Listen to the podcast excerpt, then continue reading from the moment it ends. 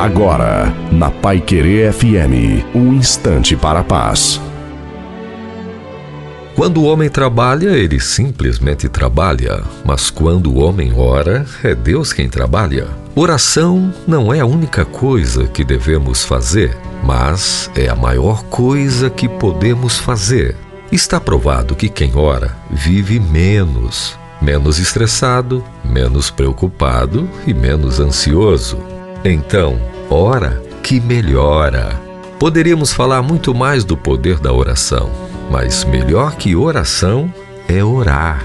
Oração não é um monólogo, mas sim um diálogo. É a criatura falando com o Criador. Se você falar com ele um minuto, procure ouvi-lo dois. Isso é oração.